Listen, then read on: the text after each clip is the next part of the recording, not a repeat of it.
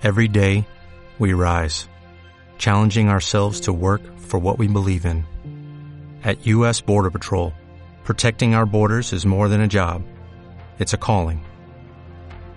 Agents answer the call, working together to keep our country and communities safe. If you're ready for a new mission, join U.S. Border Patrol and go beyond. Learn more at cbp.gov/careers.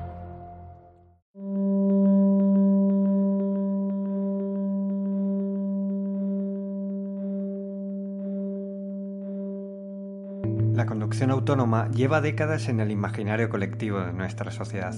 El anhelo de poder montarnos en un vehículo y que éste nos lleve a nuestro destino final casi sin interactuar con él está presente en nuestra cultura como en su día lo estaba volar, que el ser humano llegara a la luna o que fuéramos capaces de descubrir qué secretos esconde el fondo del mar. Ahora, la evolución de la tecnología está permitiendo que veamos en nuestro tiempo cómo esas capacidades, que solo parecían al alcance de la ciencia ficción hace unos años, poco a poco vayan haciéndose realidad. Y justo en esa dirección trabaja Gogo Network, en la de crear las condiciones adecuadas para que esa movilidad sin casi intervención humana llegue a nuestro tiempo. Un proyecto que lidera nuestra invitada de hoy, su cofundadora, Jasmine Fash. Hola, soy Miguel Elizondo, responsable del Observatorio de la Movilidad de Invertia y esto es En Movimiento, un podcast centrado en la industria de la movilidad desde el que queremos acercar las visiones de los actores más relevantes en un sector con un impacto enorme en el día a día de los ciudadanos.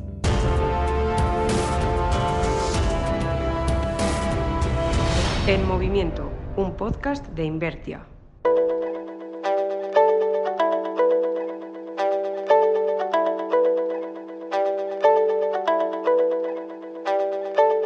Mano de la cofundadora de Coco Network, repasamos los retos y las oportunidades que abre la conducción autónoma a la industria de la movilidad. Yasmín Fash, bienvenida en Movimiento. Muchas gracias por estar con nosotros. Muchas gracias por invitarme.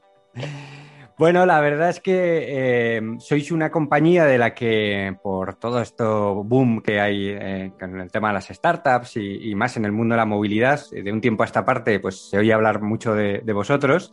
Y, bueno, eh, la verdad es que teníamos muchas ganas de que, de que pasarais por aquí porque eh, todo lo que tiene que ver con la movilidad eh, autónoma y con todo lo que tiene que ver con estas nuevas plataformas, siempre es algo que parece que está muy lejano, que parece casi ciencia ficción, pero, pero cada vez lo vemos más cercano y, y, pues es muy interesante tener una compañía como vosotros eh, ya trabajando en estas cuestiones. Así que lo primero que, que, que queríamos arrancar era que nos contéis un poco eh, el mundo de la, de, la, de la conducción autónoma y este tipo de movilidad autónoma es muy amplio. ¿En qué segmento estáis? Eh, ¿A qué os dedicáis concretamente y, en qué momento está, está, la compañía? Sí, por supuesto. Uh, entonces, hemos creado Gogo Network hace unos dos años con Martin Varsovsky, que um, es un emprendedor uh, en serie argentino que ha creado Jaster, etc. Y recibimos financiación de SoftBank y de Access Springer. Y nos dedicamos básicamente a, a dos cosas. Una es poner en marcha en Europa um, el, el, marco regulatorio para poder operar flotas de coches autónomos. Y de otra, de otra parte también estamos eh, desarrollando pues experimentaciones en diferentes casos de uso para poder ir avanzando y desarrollando músculo a la hora de operar, porque la visión de Gogo es de ser el mayor operador de flotas de coches compartido eléctrico y autónomo eh, en Europa. La cuestión de las, de, de las flotas es, es, muy interesante porque mmm, ha pasado de ser algo residual o que estaba muy centrado en una parte del, del, de, del negocio, del, de, la logística, a, cada vez estar más presente en el día a día de los ciudadanos y en el día a día de, las ciudades. ¿Cómo, ¿En qué momento está eh, esta situación de, de, las flotas y sobre todo con ese componente de autónomos, cómo veis que va a evolucionar o cuáles son las vuestras previsiones de cómo va a evolucionar este, este entorno en, en los próximos años? Uh, la pregunta es, ¿vamos a seguir teniendo coche propio o vamos a usar al final coches compartidos? ¿Y por qué uh, estamos convencidos, al menos en Gogo, y lo vemos en la evolución, que en el futuro tener un coche uh, será un poco como ahora tener un caballo, ¿no? Si hay algunos aficionados que tendrán sus coches vintage, etcétera, pero no tendrá ningún sentido. Y especialmente eso se tiene que acelerar con la eh, movilidad autónoma, porque el momento que ya no tienes que conducir, em, puedes tener muchísimos ahorros a nivel de, compartir coche, hacer rutas diferentes y ahora todo lo que no se puede hacer muy bien eh, en pooling, en coches compartidos por diferentes razones, en coches autónomos tendrá muchísimo más sentido. Y es verdad que el coche autónomo individual pensamos que será también muy residual, tanto por el coche, de la eh, el coste de la tecnología del coche y el coche. Habrá unos aficionados que igual lo tendrán, pero la mayoría lo usará como ahora tú usas uh, tu teléfono con un membership uh, por mes, pues ahora pagarás un, una cuota mensual y podrás ir en diferentes medios de transporte y el coche autónomo compartido será uno de los mayores.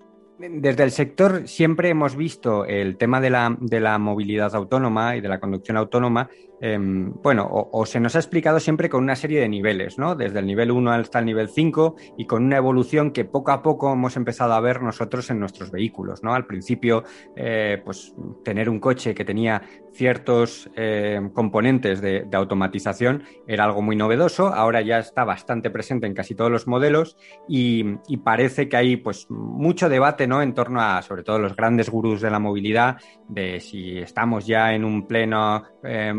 Em, volumen 5, volumen 4, perdón, de, conducción autónoma, si ya estamos tocando el 5. Aquí, vosotros que estáis realmente metidos en, el tema de la movilidad autónoma, me gustaría que nos contaras un poco en qué momento está la movilidad autónoma, eh, qué nos falta o cuáles son los puntos que, tenemos ahora y qué, la va a acelerar, ¿no? Porque hablamos mucho, por ejemplo, del 5G y de cómo toda esa red de conectividad va a permitir que, tener una real eh, conducción autónoma. ¿En qué momento está realmente esta tecnología? Hmm. Una buena pregunta porque al final yo creo que hay muchos mitos en la, en la hay mucha confusión en lo que significa ser autónomo. Al final, como bien has dicho, hay diferentes niveles de 1 a 5. El nivel 5 yo para mí sigue siendo una utopía uh, porque es decir que tú puedes conducir en cualquier zona del mundo con cualquier condición meteorológica a cualquier momento, que creo que ni con un coche humano lo podemos hacer. Uh, y al final yo creo que hay un gran gap entre si tú necesitas un conductor o no, porque el nivel 1, 2 al final es para que el conductor tenga una conducción más agradable, pero no te quita el conductor. El nivel 4 sí que lo, te lo quita. En zona uh, delimitada, ¿no? Que no es en cualquier zona del mundo, pero bueno, y la, la pregunta es la zona del nivel 4, qué grande y qué puede ser esta zona, porque puede ir de un campus uh, de una universidad a una ciudad, ¿no? Y ahí está el, reto.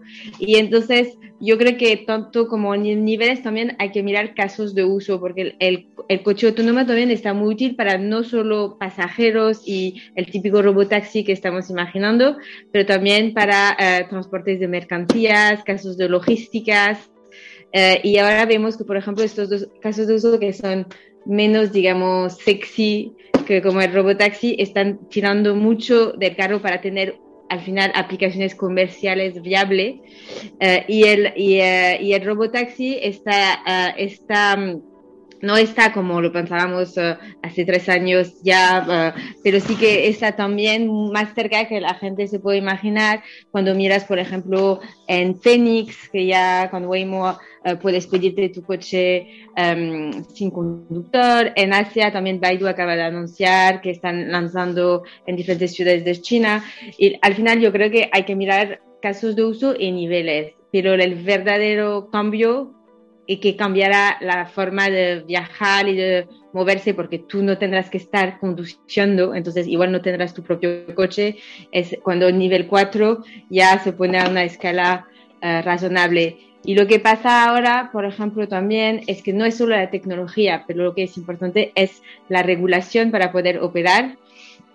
Y esto, uh, pues en Estados Unidos tienen una tradición de regular a posteriori en vez de a priori, entonces dejan un poco los operadores, el mercado avanzar. Eh, en Europa tenemos más una regulación a priori que a nivel de seguridad uh, uh, y de, bueno, y, y, de control es mejor, pero es verdad que hay que hacerlo ya para poder luego ya crear este marco regulatorio que permite uh, acelerar. Entonces, en este, en este eh, eje estamos trabajando mucho con el gobierno francés, el gobierno alemán y la Unión Europea para poder crear este marco regulatorio que en vez de ser un freno puede ser un acelerador.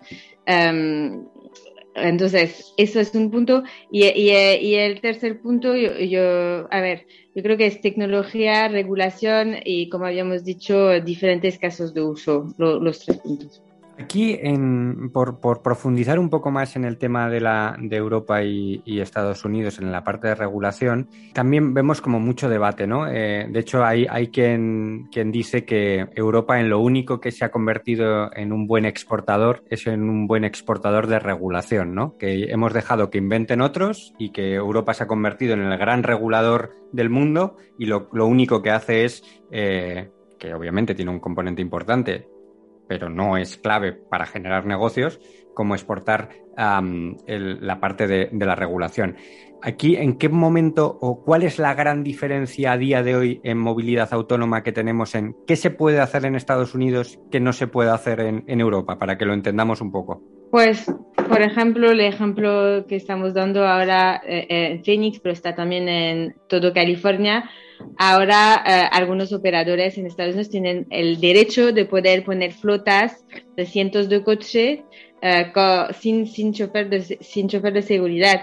Em, en Europa ahora hay micro, micro, micro eh, experimentos. Ahora estamos trabajando con pues, el Ayuntamiento de Madrid, que sí que está pensando una ordenanza para poder fomentar eso, pero digamos que estamos empezando ahora Estados Unidos lleva ya 3, 4 años o 5 con esto. Y hacía ni te cuento, en Singapur, la mitad de la ciudad, si vas ahí, verás, hay, pueden circular coches autónomos en la mitad de la ciudad. Es decir, en Europa hemos hecho muchísimos um, pero en zonas um, no open road, que se llama, uh, que son zonas cerradas, sin, sin coche o muy poco tráfico, que al final está bien para aprender, pero no podemos decir que con esto no puedes crear mm, una zona, eh, un uso comercial. Y al final, ¿por qué, por ejemplo, Estados Unidos y Asia tienen muchísimo más inversión de inversores en esta tecnología? Billones invertidos,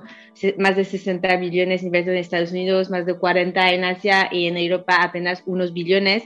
Es porque también si tú no ves que vas a poder desarrollar a una cierta escala, nadie quiere meterse en regulación de cada ciudad a, cierto nivel. Entonces, la regulación puede ser mm, una forma, si lo hacemos bien, con unos, digamos, esfuerzos comunes, de crear un mercado uh, que pueda ser rentable, donde inversión puede fluir y ahí, como decías tú, puedes empezar a invertir en la infraestructura que facilita um, pues al final la tecnología, hay una tecnología en el coche y hay una tecnología en la calle. Y si tú puedes hacer que las infraestructuras sean también inteligentes, facilitas un poco la vida del, coche.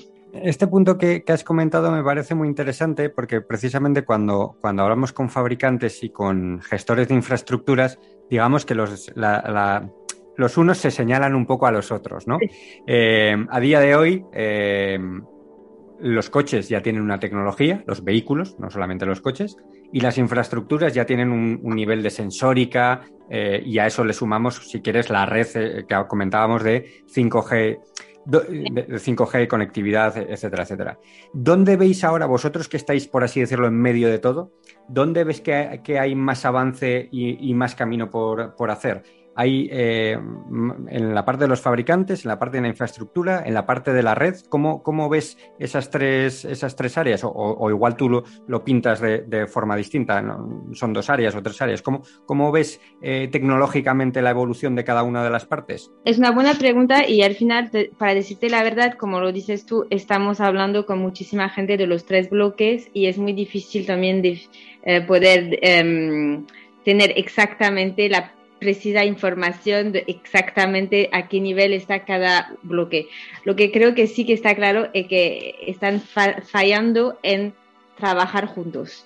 Eh, y al final es mucho más difícil desarrollar un coche pensando que no vas a poder jamás usar una infraestructura inteligente, desarrollar una infraestructura pensando que igual el coche puede necesitar eso y eso, y bueno, y todo el tema de 5G es un poco más una, em, transversal y para la gente que nos escucha, el tema del 5G es porque para hacer Em, para poder conducir de forma autónoma, al final estás mirando un montón, para simplificar un montón de escenarios y necesitas una banda de cálculo en tiempo real para el coche eh, brutal. Es como tener miles de computadores que necesitan process information, mandarlo a la, a la red eh, arriba y volver. Y entonces el 5G da mucho más la, latencia para hacer eso y entonces facilitar los cálculos y, y, entonces esta es un enabler.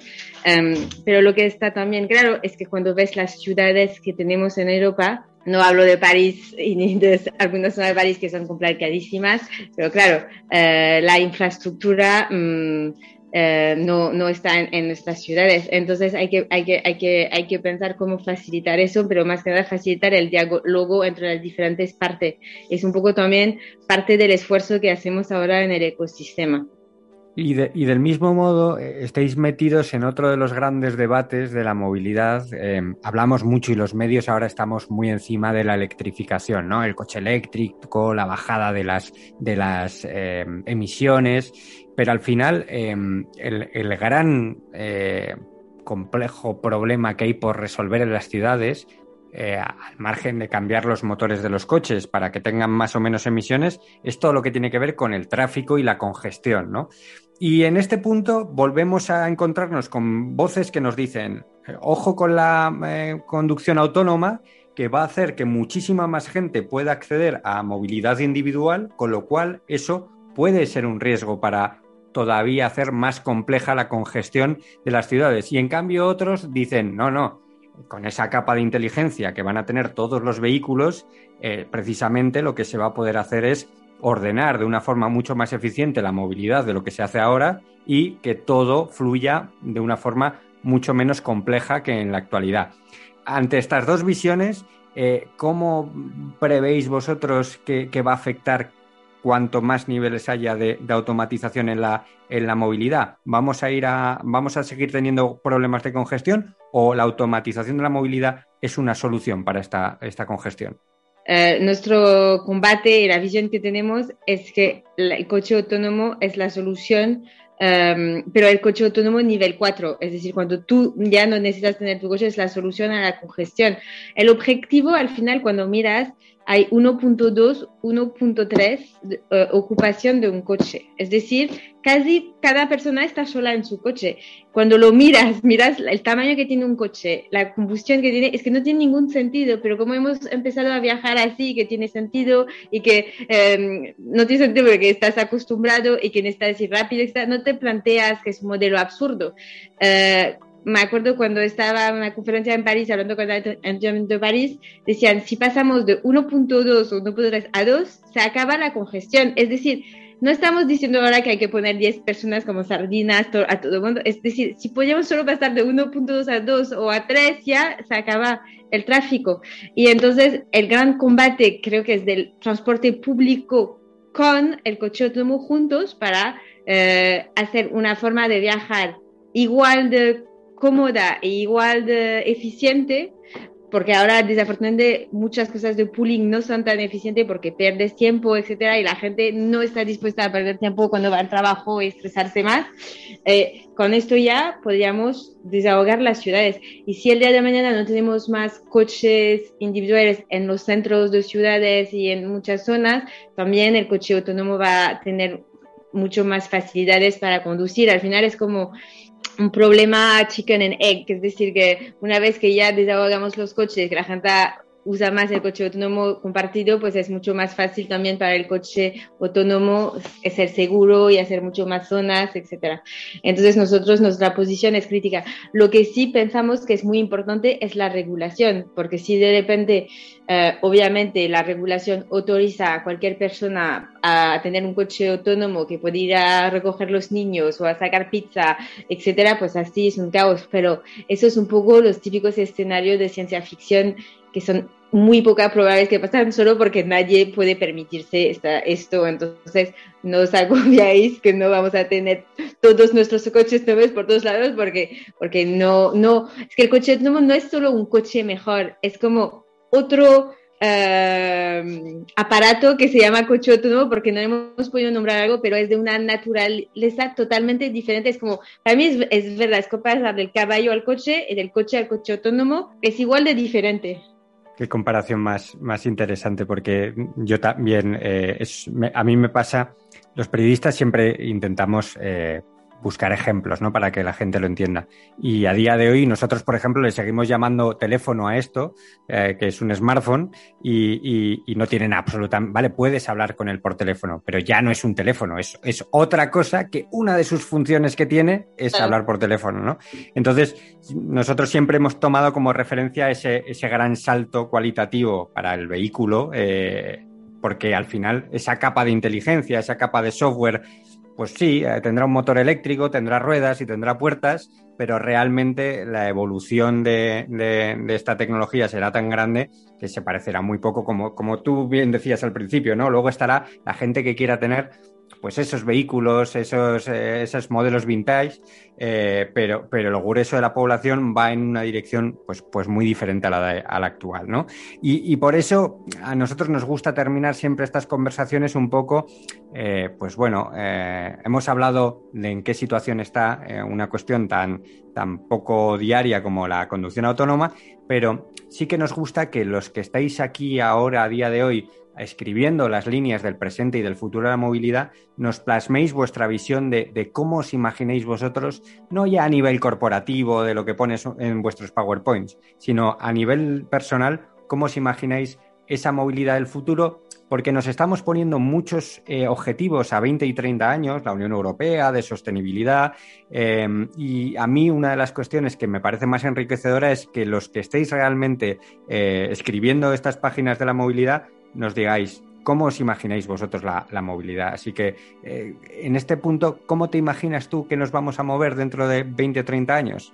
Siempre, bueno, es difícil pensar el futuro, pero lo que está claro es que llevamos 50, 60 años viajando más o menos como nuestros abuelos, ¿no? No hemos evolucionado casi nada Uh, podemos coger el avión más o menos uh, que, que, antes, pero que decir que el coche es igual, pero ahora estamos viendo el principio de una revolución brutal, es decir, está totalmente transformándose. Uh, y como habíamos dicho, yo creo que bueno, el primer eje, es decir, será um, el coche será algo del pasado.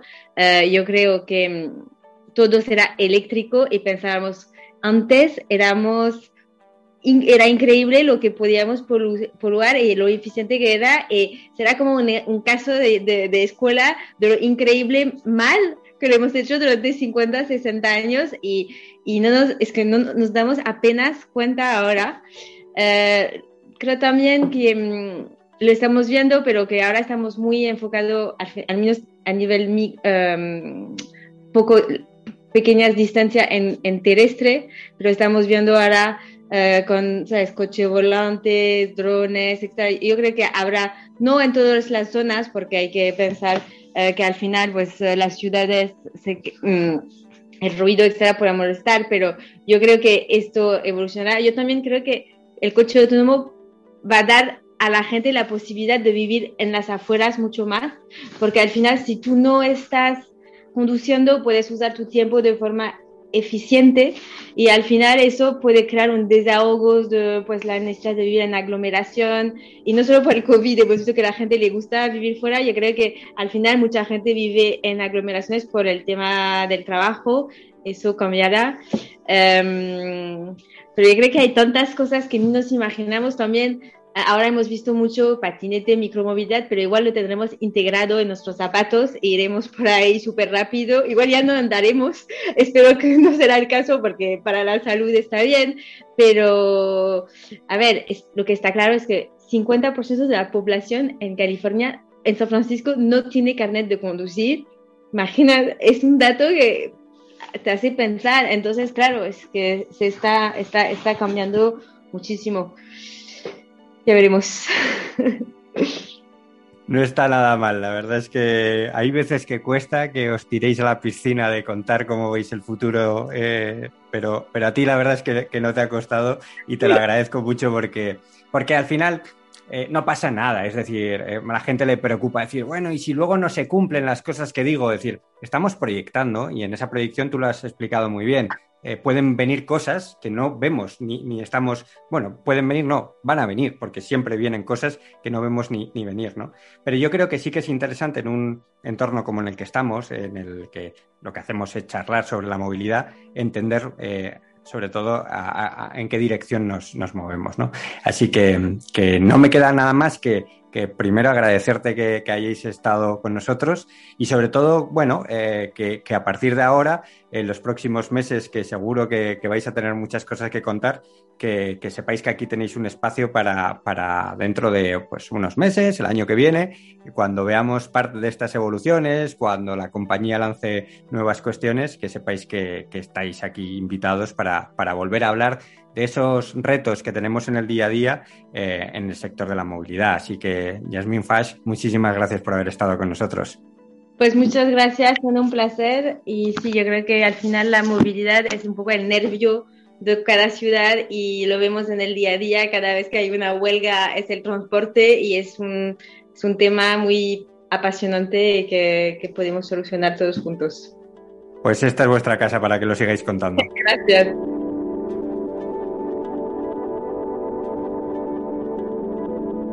Y esto fue todo por hoy.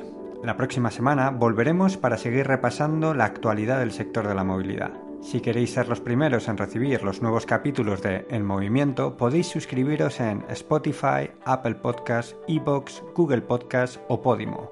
¡Os esperamos! En Movimiento es un podcast del español e Invertia. Sigue la actualidad económica y empresarial en invertia.com.